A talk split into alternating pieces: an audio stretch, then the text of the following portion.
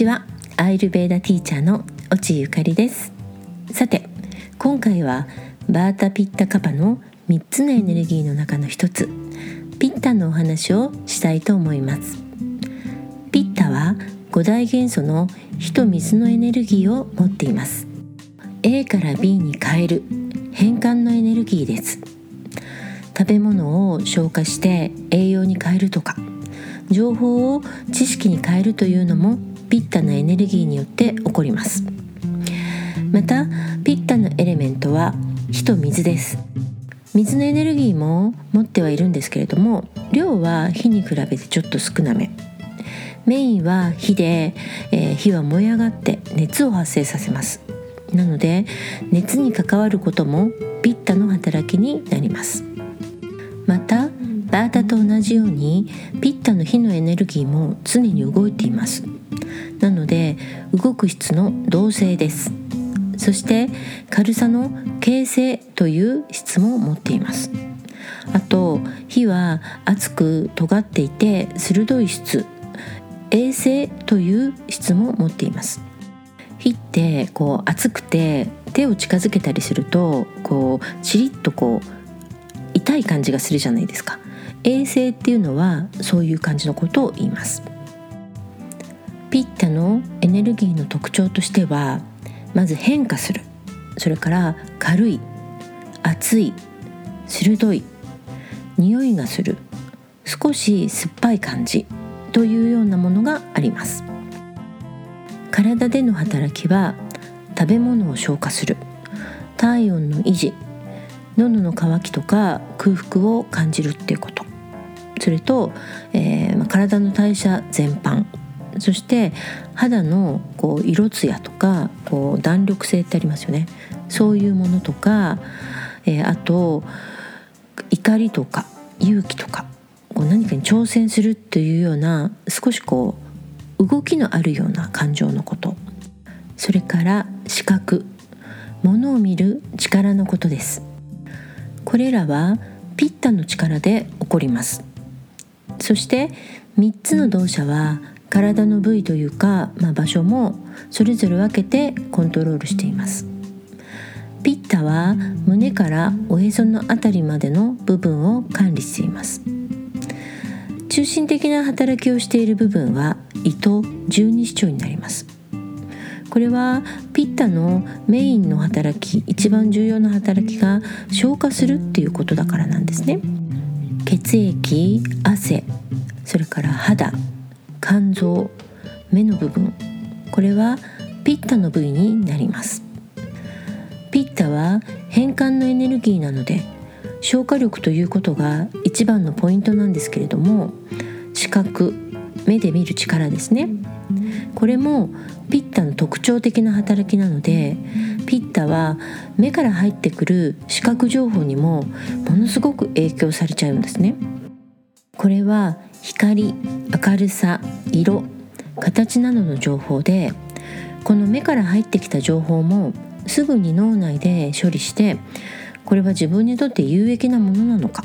という判断材料や感情や欲望っていうものに変換します。ではピッタのエネルギーが強い人はどんな感じなのかというとまず外見はですね中肉中背です。すごい背が高いわけでもないし低すぎるっていうわけでもないです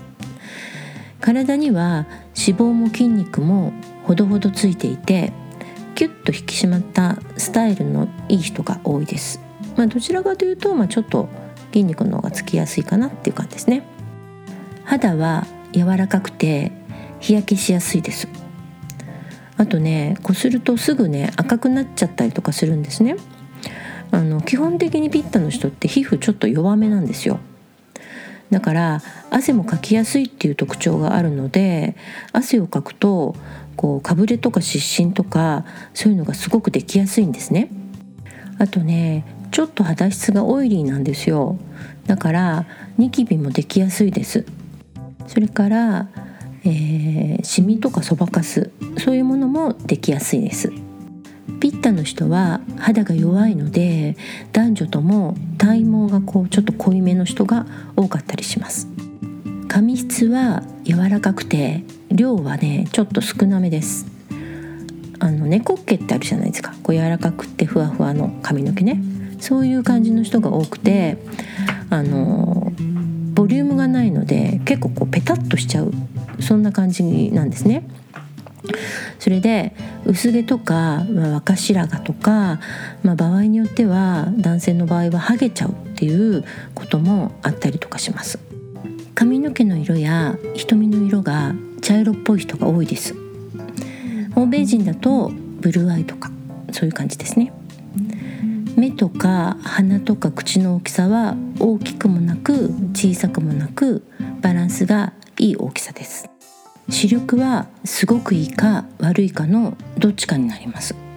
それからね目にね熱を持ちやすいんですね。なのであの目が充血しやすいとかこう目が乾燥しやすかったりとかあと花粉の時期になるともう目が快快になっちゃったりとかそういう目のトラブルも起こしやすいです。体質は暑がりです。強い日の光とか暑さにとっても弱いんですね。夏の季節は好きだっていうピッタの人は結構いるんですけれどもあの日の光がね強かったりとか、まあ、気温もすごい高くなってしまうので体力や食欲は夏場はガクンと落ちてしまう人が多いです。でもですねこの暑くなった時期っていうのは食欲は落ちてしまうんですけれどもピッタは消化力がとても高いんですね。なので、まあ、夏場以外というか暑くなければ、まあ、食欲は非常に旺盛です。大食感で、まあ、若い時はあの代謝力も本当に高いのでたくさん食べてもあの太りにくいんですけれども中年以降は体を動かさなくなると一気に太ってしまいます。でもねこの食欲をコントロールするっていうのはピーターにとってはちょっとね苦手な分野だったりとかするんですね。でお腹がすくともうほんとイライラし始めてしまって怒りっぽくなってしまいます。なのでピッタの人と会ってる時はあのお昼時とかは注意しなきゃダメですお腹を空かせたままあの長く仕事をさせてるとか出かけた時にお腹を空かせたままで長い時間連れ回したりとかするともうほんと不機嫌になってもうちょっといい加減にしてお腹もめっちゃ空いてんだけどほんともうブーみたいな感じであの切れちゃったりとかするので要注意です。でお通じの方はあのとてもスムーズです。人によっては1日何度もすることがあったりとかします。なので便秘になるってことはあんまりないんですけれども、えー、便はねちょっとね緩めです。あとねストレスがたまると下痢になっちゃったりとかします。寝つきも良くて熟眠できる人が多いです。あと体のバランスが崩れると口臭とか体臭っていうのが、まあ、きつくなる場合があるんですね。こう酸味の強いこう酸っぱいような匂いの加齢臭に、まあ、悩まされてしまうっていうこともあったりします。性格はね一言で言ったらとにかく熱い。野心家で親分肌の人があの男女ともすごく多くて情熱的で勇敢な人が多いです。ピッタは自分にも他人にも厳しいっていう人が多いんですね。だから周りにいる人全部がライバルです。でもね一番のライバルは自分自身なんですよ。自分に負けるのが一番嫌だっていうふうに考えている人が多いんですね。目標設定みたいなものがあるとそれはねいつもものすごい高いです。ハードルが、まあ、高ければ高いほど燃えるっていう、まあ、そういうところがあるわけですよ。もうねピッタにとっては努力とチャレンジっていうのはね大好物なんですよ。だから勤勉で自信家で野心家で完璧主義です。もうね自分の目的のためには努力を惜しまないっていうのが、まあ、ピッタの特徴の一つです。あとね心で感じることよりも頭で考えることの方をちょっと優先します。無駄なことが嫌いで合理的に考えて行動したいっていうふうに思ってるんですねあとね親分肌でリーダーシップを取りたがります精神的にバランスが取れてる時は公平で強い倫理観とか正義感で動くんですけれどもバランスが一旦崩れてしまうともうね一気に暴君化しちゃうんですよ。そしてもうね、ま、すぐ人のことマウンティングするしねあの支配しようとするんですね。こうなっちゃったらもう完璧に俺様になってしまいます。わかりやすい例で言うとドラえもんに出てくるジャイアンですのび太のくせにっていうあの上から目線ねあの、まあ、ピッタはバランスが取れてる時でも自分はね常に正しいってね思ってるんですよだからピッタの人は素直に謝るっていうことが苦手です自分が悪かったなとか間違っていたってことが分かってたとしても基本プライドの高い俺様気質なのでごめんなさいってね素直にね言えないんですよ。そしてねまあ一応ね謝ることは謝るんですよ。でも謝った後に必ずと言ってねいいほどでもねっていう風につくんですよ。でもねこれは何々だったからですっていう言い訳が漏れなくついてきます。謝ります。謝るけどこれはね私が悪いんじゃないんです。これこれこういうことがあったからこういう結果に、まあ、なってしまったんですよ。っていうふうにねなるんですよ。まあねかくいう私もですね。ちょっとピッタが強いので俺様的なところがございますのよ。でねお金の使い方なんですけどお金の使い方はねケチです。基本的にね無駄なことがね嫌いなんですよ。だから買い物はしっかり調べて総合的に判断して